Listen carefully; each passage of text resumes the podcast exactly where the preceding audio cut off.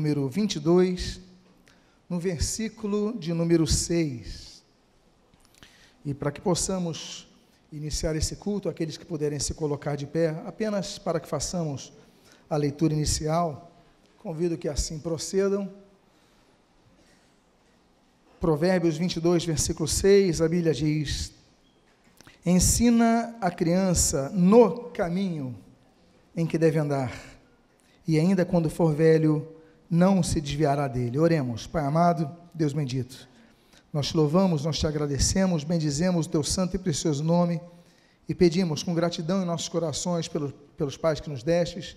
Abençoa-nos, Pai. Abençoa a reflexão desta manhã, abençoa essa palavra que é distribuída pela internet. Não sabemos a quem, a quantos, mas o que nós sabemos é que tua palavra não voltará vazia jamais. O que nós pedimos, nós fazemos agradecidos em nome de Jesus. Amém. E amém. Os irmãos podem, por favor, tomar os seus assentos. Pais têm receios, muitas vezes, de educar e disciplinar seus filhos. Por quê? Porque ficam com medo de perder a amizade deles. A amizade é algo que você tem que equalizar, mas os pais, pelo convívio, pela disciplina, pelas limitações, muitas vezes eles falam: se eu disciplinar demais, se eu for muito duro, eu vou perder essa amizade, eu não quero fazer isso, e abrem mão do seu papel. E nós, então, muitas vezes vemos filhos que ficam errando, os pais não disciplinam, e os filhos continuarão errando. Não respeitam seus pais em casa, não vão respeitar a autoridade fora de casa. Não vão ser repreendidos pelos pais na, em casa, vão ser repreendidos pelos policiais na rua. Então, os pais não podem abrir mão de seus papéis, porque os verdadeiros amigos, eles têm que falar a verdade. E muitos pais não querem falar a verdade com medo de magoar os filhos. Fi, eh, há filhos, inclusive, que respondem os pais numa altura, de uma forma, como se eles fossem seus filhos. Então, os pais têm que entender que devem colocar-se no papel de verdadeiros amigos de seus filhos, repreendendo seus filhos muitas vezes. Esse texto que nós vimos ensina a criança no caminho que deve andar.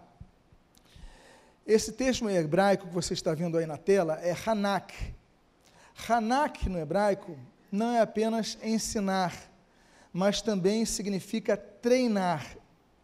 Tem uma diferença. Porque eu volto a dizer, o hebraico é uma língua muito pobre.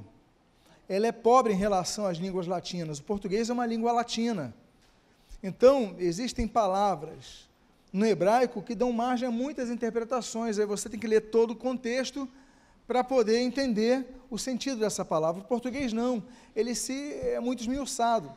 Então, Hanak, ele pode significar ensinar, mas pode significar treinar e treinar. Exige o quê? exige, exige o tempo dedicado e exige a supervisão. Você não treina alguém sem supervisionar, não é verdade? Você não fala, vai treinar, não, eu vou te treinar. É diferente. Então, se você está treinando um corredor, você está olhando ele correndo, olha, você tem que fazer isso, tem que fazer aquilo. Se você, não é apenas ensinar, não é apenas comunicar, não é apenas transmitir conhecimento. Que o que o termo ensinar se nos aplica à compreensão imediata. Não é você acompanhar o desenvolvimento da pessoa. Isso é treinar. O treinador do time de futebol, ele fala assim: não, vai lá no canto e esse daqui vai recuar, esse daqui vai avançar e você cruza. Ele faz, o outro não, vamos voltar. Vai lá agora, não, você tem que recuar. Ele repete cinco, seis, dez vezes até que o sujeito fa faça o que ele pede. Não é assim que se treina um time de futebol? Pela repetição. A educação dos filhos, no sentido bíblico, esse ensina a criança no caminho que deve andar, ela exige repetição.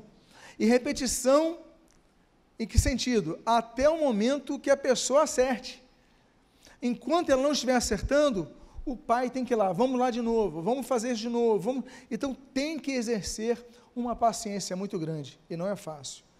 O ensino dos pais, que é o treinamento, ele tem que se basear não apenas no treino, mas na dedicação.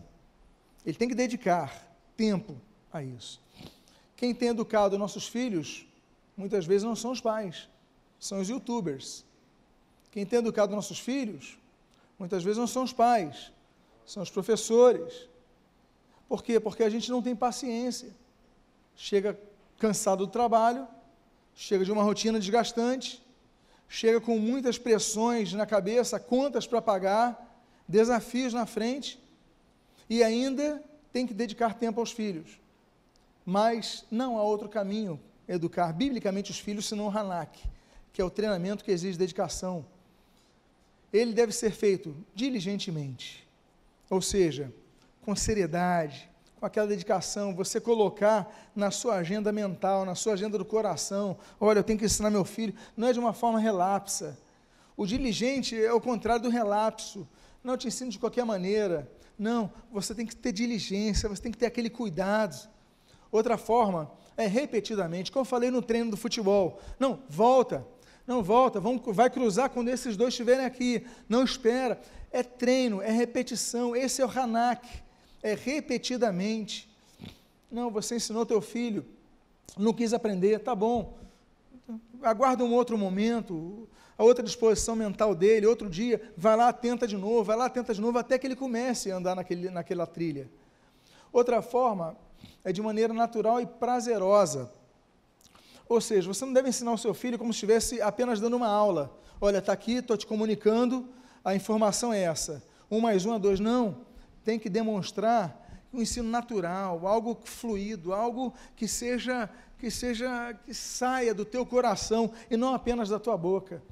E outra forma é pessoalmente, eu falei dos youtubers, né, porque hoje em dia eles exercem muita influência na geração atual, dos adolescentes, dos jovens atualmente. Não é verdade? São pessoas que você não tem controle, você não sabe o que teu filho está ouvindo. Se antes já era difícil quando seus filhos iam para a aula, tu não sabe o que o professor está ensinando, como ele está influenciando. Imagina agora, quando tem pessoas sem experiência nenhuma, pessoas com 15 anos influenciando os teus filhos, os caras não sabem nem o que é vida, nunca pagaram uma conta na vida, nunca, ou seja, não tem experiência para lidar e estão influenciando nossos filhos. Então tem que ser pessoal, os pais não podem terceirizar isso. Eu quero dizer que do que eu vou colocar aqui, talvez não dê tempo para colocar tudo, é baseado nesse livro Os Filhos do Líder, Privilégio ou Fardo. Então, dos slides que eu coloquei aqui, naturalmente, como vocês sabem, o esboço eu sempre disponibilizo no meu site no dia seguinte, também estará ali, mas está nesse livro daqui, se vocês desejarem, é, você pode obtê-lo e ali você pode ter informações detalhadas do que nós vamos colocar ali.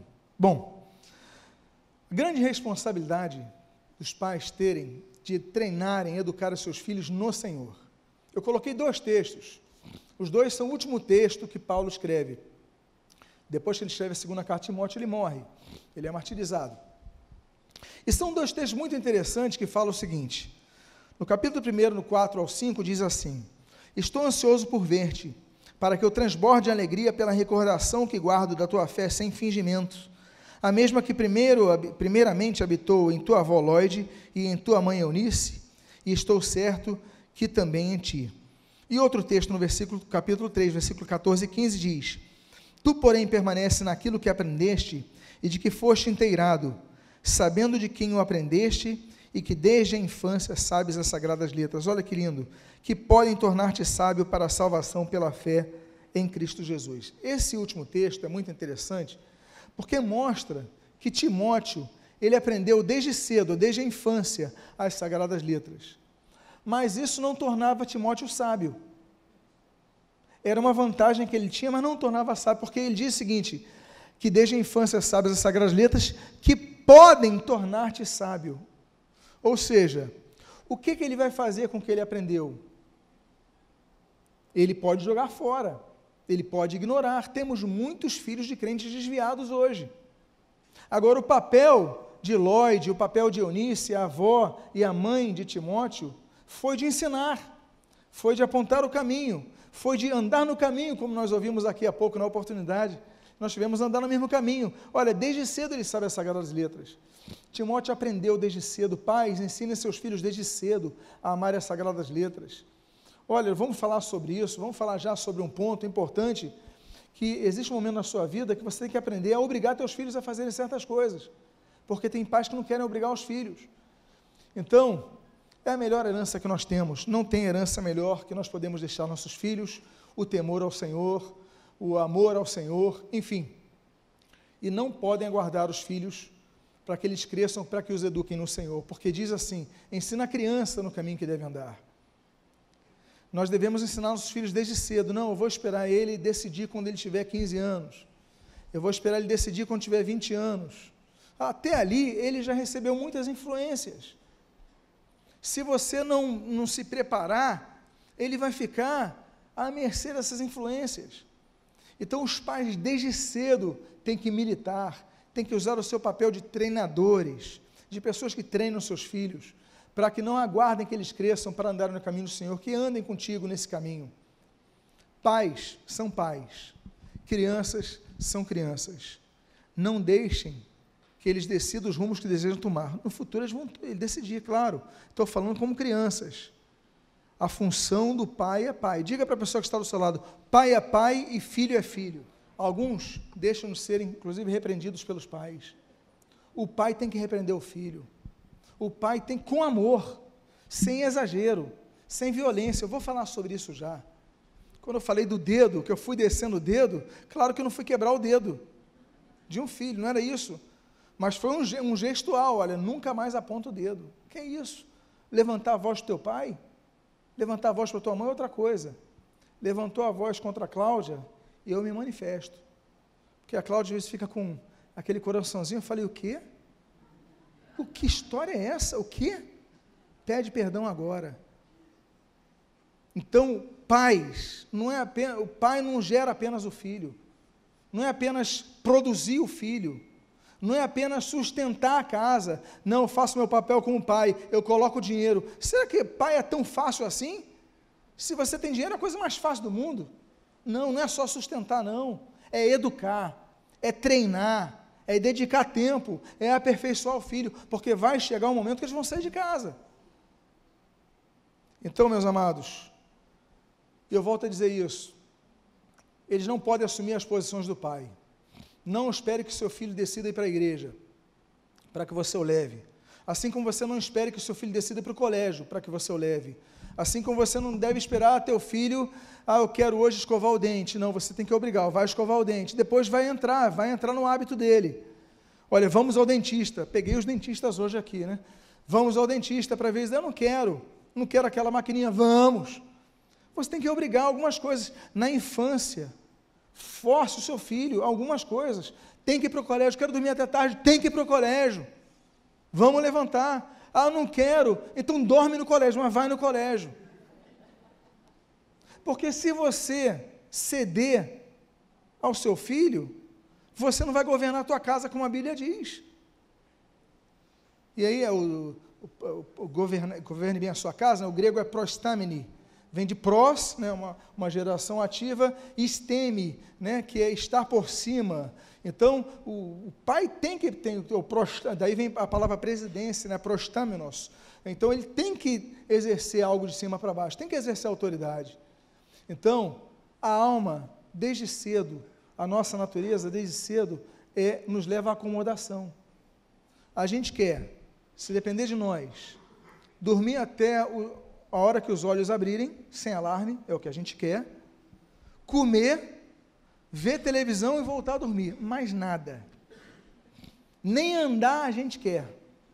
A gente anda porque tem que ir ao toalete, tem que ir na cozinha abrir a geladeira, senão nem. Não, nós temos que lutar contra essa natureza. E eu volto a dizer, os pais ainda mais. Você vai ver seu filho, não, vamos à igreja, vamos à casa do Senhor. Tem que forçar, porque quando eles forem maiores, você não vai poder forçar mais. Não vai poder, você não vai obrigar um filho de 23 anos, vamos à casa do Senhor, ele já, já é um adulto. Mas enquanto for criança, você tem que começar a entender que seu papel é isso. Não deixe que eles te governem. Pais, governem seus filhos. É o termo que eu usei até. Ali, ó, é necessário estar falando dos bispos e dos diáconos, que governem bem a própria casa, criando os filhos sob disciplina com todo respeito. Eu vou entrar na questão do respeito. Porque disciplina ela não é dissociada de respeito.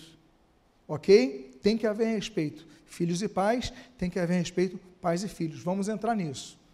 Mas o texto bíblico, e aí está falando para a liderança de igreja, é o seguinte: ele tem que governar a sua casa. O, que, o termo que eu usei, proesteme, né? Prostema. que vem do prostâminos. Então ele tem que governar, tem que ser de cima para baixo, ação de cima para baixo. E tem que criar os filhos com disciplina, com limites. Tem que ensinar seus filhos limites, limitações. Pois bem, filhos precisam que os pais lhe apontem uma direção, um alvo.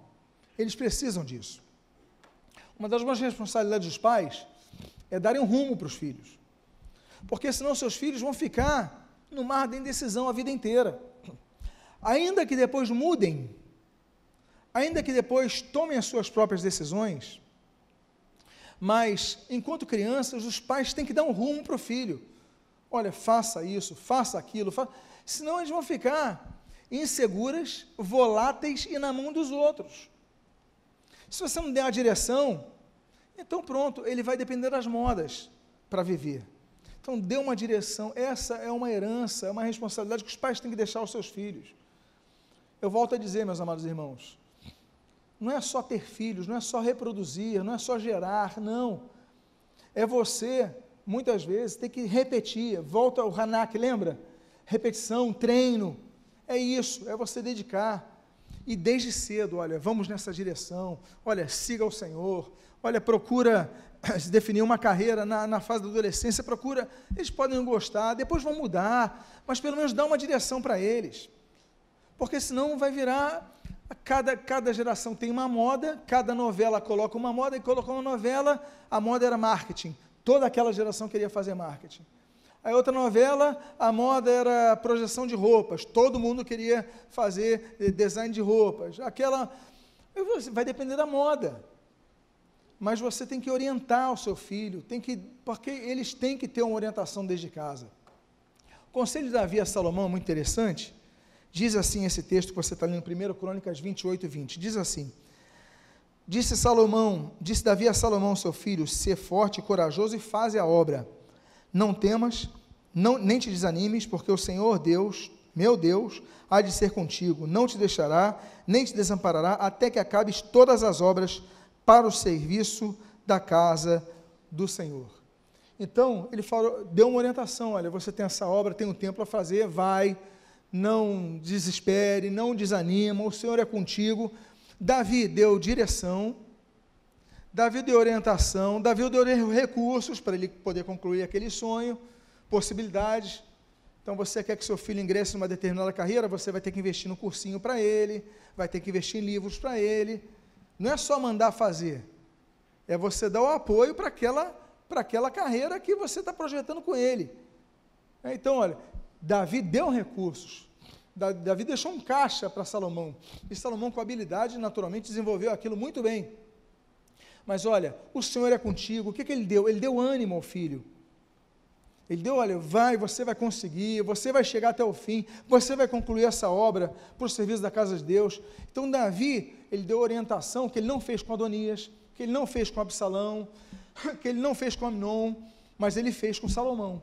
Já estava velho, já estava idoso, já tinha tido duas rebeliões, já tinha um filho que tinha estuprado a própria irmã, já tinha problemas na família. Agora Davi está idoso. Ele falou: não, agora não, agora com Salomão vai ser diferente. Olha, aqui está o caixa, aqui está o projeto. O projeto do templo de Salomão, que a gente fala que é templo de Salomão, na verdade é, foi projeto de Davi. Ele entrega o projeto pronto, a planta pronta. Salomão executa. Tudo bem, então é templo de Salomão porque ele inaugurou, mas o projeto foi de Davi.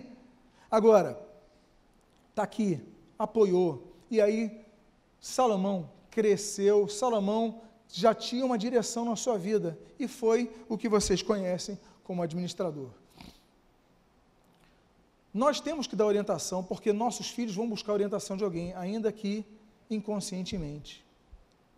Os filhos falam, não, porque minha amiga ou meu amigo são ricos, então vou ouvir a eles. Espera aí, eles são ricos porque os pais deles construíram aquilo ali. Mas os pais deles, eles não querem ouvir, querem ouvir o amigo. O amigo faz, faz isso, faz aquilo, faz aquilo. Os amigos não têm experiência nenhuma.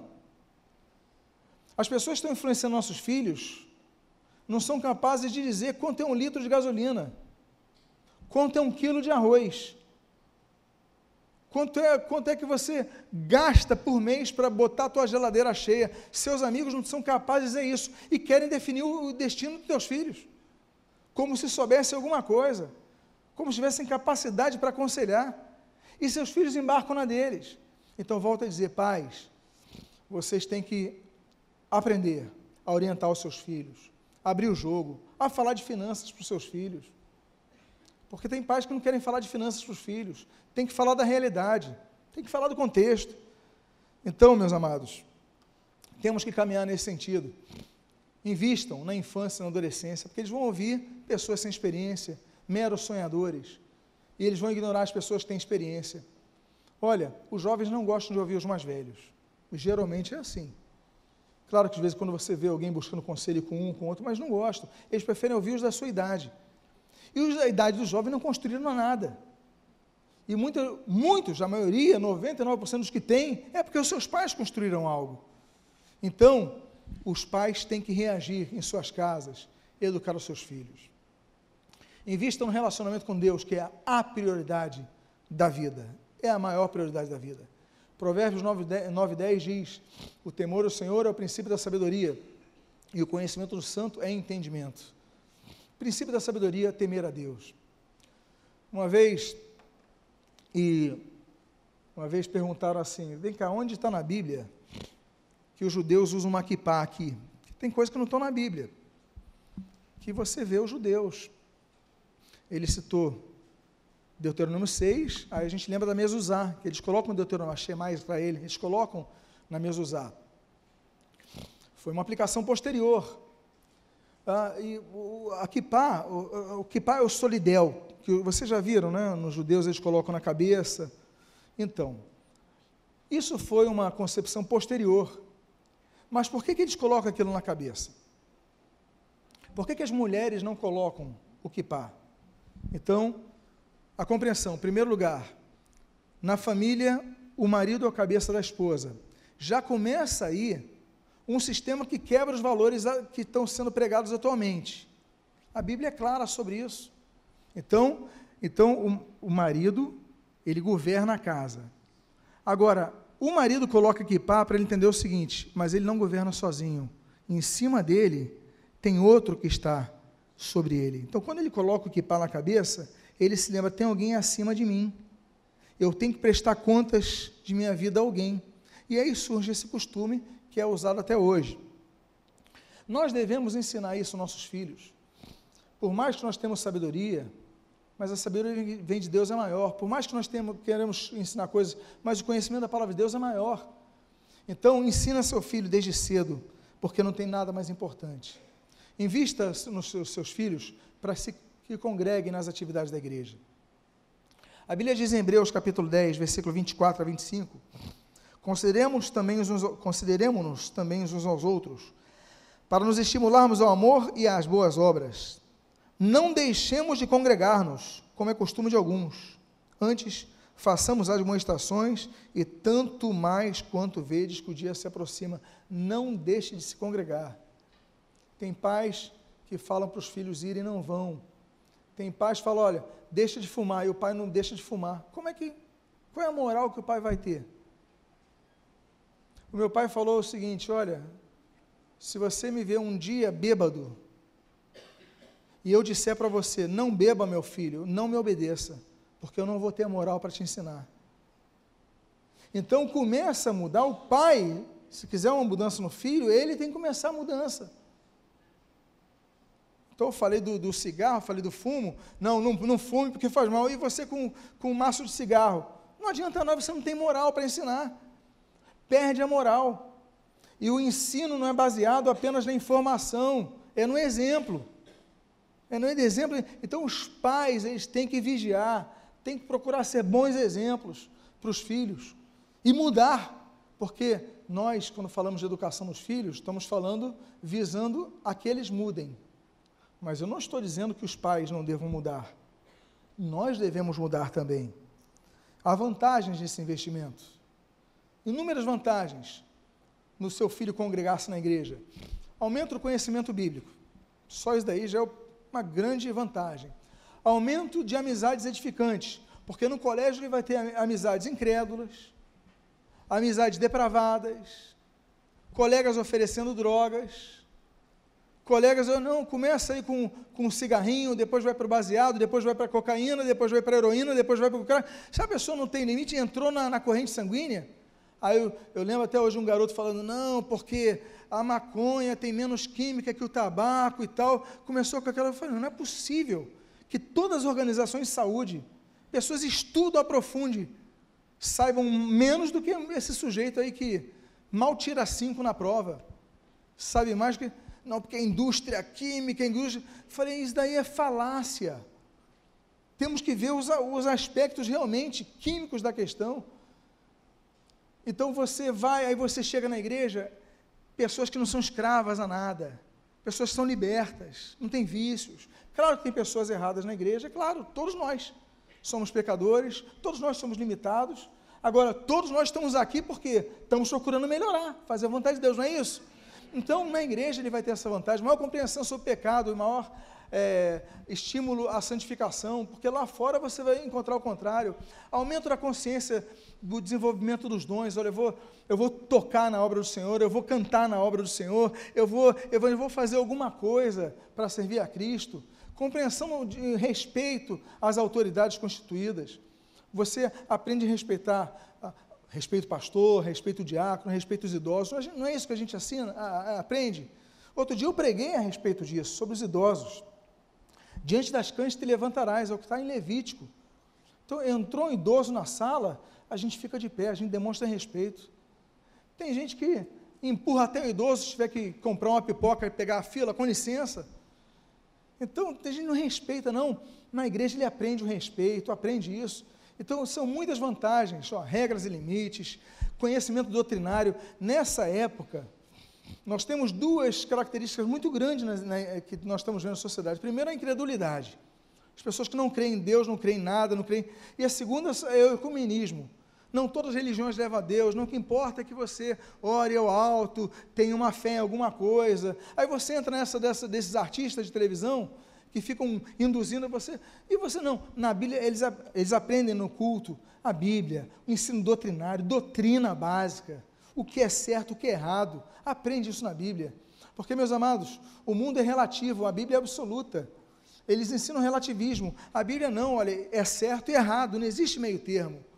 Então, dissipação de dúvidas, estímulo às boas obras e tantas outras coisas. Invista também no ensino bíblico de seus filhos. Diga a pessoa que está do seu lado: seu filho já te viu com uma Bíblia na mão?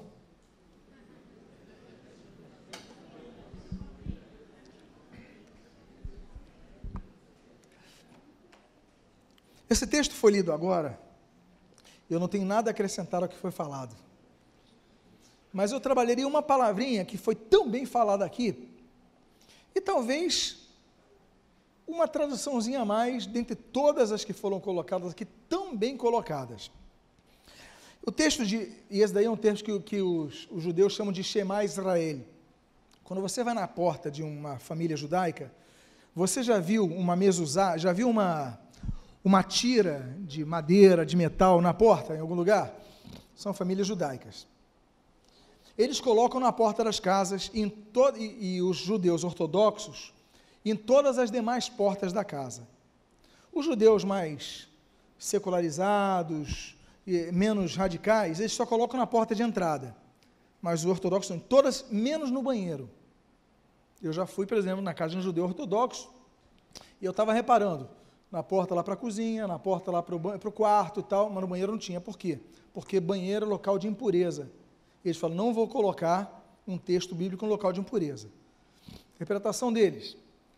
Mas nesse, nesse, nessa mesuzá, eles têm exatamente esse texto do chamado Shema Israel, ouve, ó Israel. E o texto dessa continuação do Shema diz assim: Estas palavras que hoje te ordeno estarão no teu coração. Tu as inculcarás, e aí está o termo Shanam em hebraico, a teus filhos, e falarás dela assentado em tua casa, e andando pelo caminho, ao deitar-se, ao levantar-te, ao deitar-te ao levantar-te, perdão, também as atarás como sinal na tua mão e terão, serão por frontal entre os olhos. Você já viu algum judeu orando com uma caixinha na frente?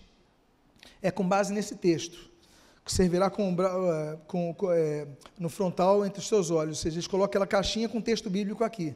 São judeus ortodoxos. tá? já são mais radicais, mais literais, digamos assim. A maioria dos judeus não usa isso, porque eles entendem que o termo aplicado a uma, a uma ideia, né? não ao ter um texto na, na mente para orar.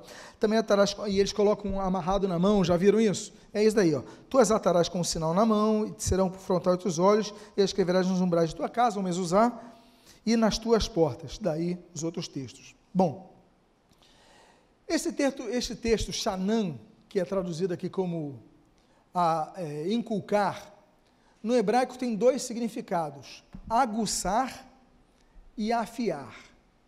Quando a Bíblia diz, então, além dos significados que foram expostos aqui, tão bem colocados, aguçar e afiar. O que é aguçar? Você aguça alguém, você está fazendo que alguém queira o quê? Se interesse. que mais? Você gera o quê? Curiosidade na pessoa, é você está aguçando a pessoa, não é isso?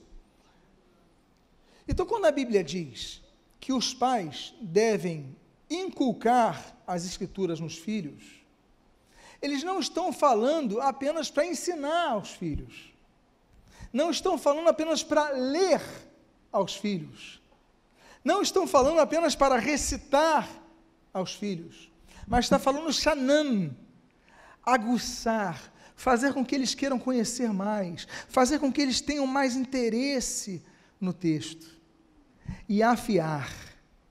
Afiar que você não vai dar apenas a faca para ele, você vai, vai, olha, vai afiando, ela vai tendo um corte melhor. O que, que é isso? É tempo e é inteligência. Os pais têm que ser mais inteligentes quando transmitirem os ensinamentos bíblicos para os seus filhos.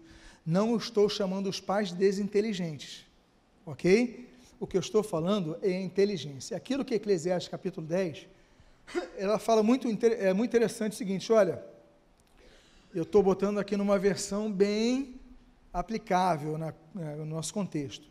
Se você for cortar uma árvore e afiar o teu machado, você vai ter mais sucesso no teu corte. Por quê? Porque você vai cortar gastando menos força e você vai cortar em menos tempo se você afiar o corte antes. Tem pais que não querem afiar o corte antes, não querem estudar o texto a ser ensinado antes, não querem criar algo, colocar um exemplo que atraia uma comunicação eles antes, eles só querem ler. Aí seu filho acaba dormindo na tua mensagem, acaba se desinteressando. É que nem aquela gíria, e vou lá para ouvir um sermão. Poxa, logo o sermão, gente logo o sermão, aí você me, aí você me entristece. vou ouvir um sermão como se fosse algo negativo, ou seja, algo cansativo, algo mero, aquele rito, aquela coisa. Até o Concílio Vaticano II, e ali nós temos 1962, a maioria dos presentes estava, estava bem consciente do que aconteceu ali. É, nós temos o João 23, Papa João 23 que abriu o concílio, Paulo VI vai fechar o concílio, mas até aquele, aquele, aquele grande evento dos católicos romanos, as missas eram feitas em latim e o padre de costas para as pessoas. Alguém que foi romanista naquela época que se lembra disso? Quem aqui? Não era assim? Agora, o católico romano de hoje, não. O padre prega, como eu estou falando aqui, de frente, fala em português, era em latim, gente. E você era obrigado a dizer amém sem entender o que estava falando. Você concordava com algo que lhe era inteligível. Você não entendia.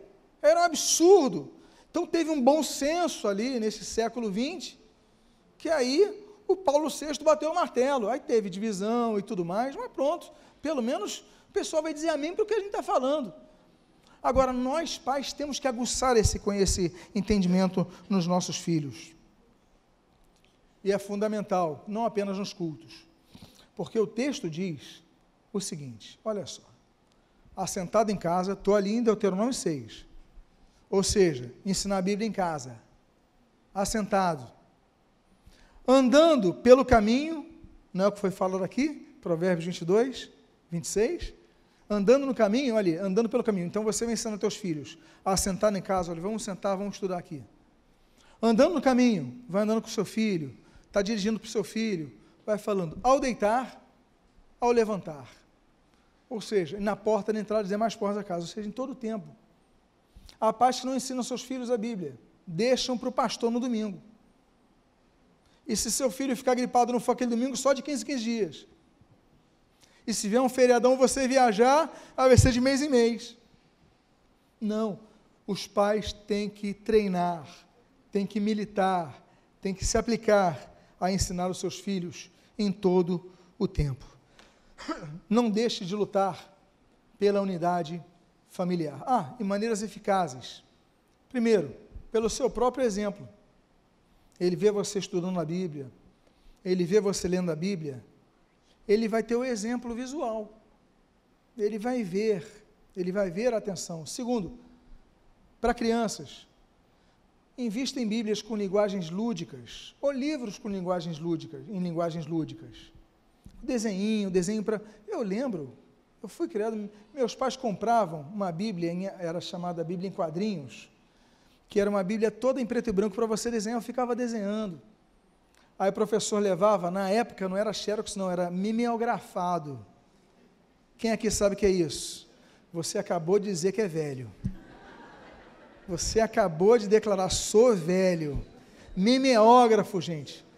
Meu pai foi missionário no Uruguai. Aí a gente fazia os boletins e as aulas de mimeógrafo era assim, com álcool, cheiro de álcool, e saía meio azulada é, também passou da idade, hein, minha irmã? Confirmou tudinho. Então, eu era criança naquela época. Eu me lembro a imagem de criança, viu? Por favor. Mas olha, linguagem lúdica, desenho, invista nos seus filhos. Agora em agosto vai chegar a maior biblioteca flutuante do mundo. O navio Logos vai, vai estar aqui no, na Praça Mauá vai ficar duas ou três semanas aqui. Eu lembro quando eu era criança no Uruguai, era o navio Dulos, organização Dulos, é escravo em, em grego. Esse navio não existe mais, agora tem o Logos 1 e o Logos 2. Ele hoje, o Logos está na Argentina. Está chegando, eu vou levar meus filhos para lá. E eu vou falar o seguinte: olha, vai ser, eu vou falar, compre o que quiserem. Eu vou deixar de comer alguns lugares que eu como, eu vou deixar de comprar coisas que eu como, mas eu vou falar, vou investir neles. Porque a maior opção de literatura em português e outros idiomas, que existe um barco livraria com vários missionários. No Uruguai, meu pai fazia isso comigo. Eu comprava o que eu queria, não. É investimento meu filho, literatura bíblica, literatura cristã. Então, investimento, invista nos seus filhos, vá em livrarias com eles. Que for cristão, poxa, a gente não, não imagina a bênção que, que é isso para os nossos filhos. Então leve um passeio que você vai fazer aqui na Praça Maior, vai entrar no navio. Nós recebemos missionários. Eu lembro que na nossa casa nós abrigamos seis missionários ali que foram do navio Nouros, foram evangelizar a nossa igreja, como os missionários da Jocum. Nós recebemos, era canadense, filipino, alemã, americanos, australianos, chineses, norte, norte sul-coreanos. Ficavam na nossa casa e a gente. Então, invista nos seus filhos, no conhecimento bíblico, em literatura bíblica. Invista pela prática de dirigentes ensinos bíblicos, pela congregacionalidade com seus filhos, né? leve seus filhos à igreja. Pelo não vai levar os seus filhos só no dia dos pais, não vai levar os seus filhos só no dia das mães, no dia de Páscoa e no Natal, não. Vá, tenha esse hábito. Procura levar a Bíblia impressa. Olha, eu digo para vocês, nós estamos numa geração de transição. Eu estive num, num evento da Sociedade Bíblica do Brasil, que a palestra, o palestrante falou, agora vamos abrir ou ligar as nossas Bíblias? Aí eu. Vamos abrir ou ligar as nossas Bíblias. Você entendeu? A Bíblia no celular. Isso é ótimo. Isso é ótimo, porque nós temos a Bíblia em todo momento, onde nós queramos, nós temos acesso. É uma benção isso. Mas eu não deixo de ter uma Bíblia impressa. Por quê? No culto, eu vou ler a Bíblia, a minha atenção está no texto. Agora você vai abrir teu celular para ler a Bíblia online, a Bíblia no celular, aí vem uma notificação do WhatsApp. E aí, praia hoje? E aí, não sei o quê. Aí vem a notificação de e-mail. Aí eu que tenho placar, um programinha, quando tem gol do Vasco, aí notifica. Eu gostaria que esse programa funcionasse mais, confesso. Eu acho que está com problema esse programa. Vou até desinstalar e instalar de novo. Mas enfim. Mas no culto, eu não ouço, porque eu ponho no modo avião. Então, se todo mundo se disciplinasse a isso, não teria problema. Mas eu falo, não vou perder, eu ainda sou dessa geração, não sei como vai ser a geração dos meus netos se Jesus não voltar antes. Mas o pessoal não está carregando mais Bíblia. Aliás, não estão lendo mais livros físicos. As grandes redes de livraria estão falindo, você está sabendo disso. Você está lendo. A Saraiva entrou em processo de liquidação e e a outra cultura e não sei o quê, várias empresas, porque o pessoal não está lendo, está baixando. É a geração atual. Imagina a posterior. Então, ainda na minha geração, eu uso a Bíblia no papel. Não tem notificação, não tem gol do inimigo, apesar que meu placar não põe. Mas está no modo, aliás, vive no modo avião isso daqui, viu? Mas não sou contra a Bíblia online, tá? Vocês entenderam o, a, minha, a minha colocação? A minha colocação é a seguinte: tem menos distração a gente para um domingo, um culto de 50 minutos para ouvir algo ainda vai ser distraído? Não. Nossa atenção, foco tem que ser na Bíblia. Então não deixe de trabalhar essa questão, ok? Domingo que vem eu vou continuar com essa mensagem, vou encerrar essa mensagem, porque ainda temos algo a tratar aqui. Mas eu espero que vocês, pais, que nós, pais, que cada um de nós possa procurar melhorar. Eu sei que alguns pais seus filhos já são adultos. Eu sei que alguns pais não têm nem mais contato com seus filhos, estão distantes. Mas eu falo no geral, por quê? Porque você pode não ter tido oportunidade com o pai, mas muitas vezes com uma avô você vai ter uma boa oportunidade. Já pensou? Quantos de vocês, quantos de nós fomos influenciados por nossos avós? Quantos aqui têm memórias de coisas que te acrescentaram na vida pelos avós? Imagina ele vendo você lendo a Bíblia, então, nós podemos aproveitar as oportunidades que nós temos. E eu digo, tem pessoas que não têm filhos físicos, que não tiveram essa oportunidade de ter um filho, de terem netos, mas têm filhos de coração, filhos na fé, que podem ser influência assim a eles. Então digo para vocês, vistam essa camisa. Essa reflexão, naturalmente, não é apenas para o Dia dos Pais, vai continuar domingo que vem mas o meu desejo é que nós possamos melhorar. O meu desejo é que Deus abençoe nossa família. Mas, volto a dizer, aquilo do que pá, Deus vai trazendo de cima a baixo para a família, vai trazendo os pais aos filhos, vai abençoando. Lembram da, da, do óleo que desce na cabeça de Arão, desce pelas suas barbas, vai a orla do seu, do, do, do, do seu manto, vai para os seus pés, a unção vem de cima. Que você possa, Deus, que eu seja bênção para os meus filhos, que eu seja bênção para a minha esposa ou para o meu marido, que seja bênção para os meus netos, mas que eu seja bênção para essa próxima geração. Vamos ficar de pé, vamos orar. Eu queria fazer uma oração. Sei que já foi feita uma oração pelos pais, então eu gostaria de fazer uma oração pelas famílias presentes. Que você possa orar pelos seus filhos, você que é pai, que você possa orar pelos seus pais. E no caso, como eu, que tenho a oportunidade de orar pelo meu pai e pelos meus filhos, que você possa fazer isso agora. Vamos fazer isso nesse momento? Pai amado, nós te louvamos, nós te agradecemos pela tua palavra.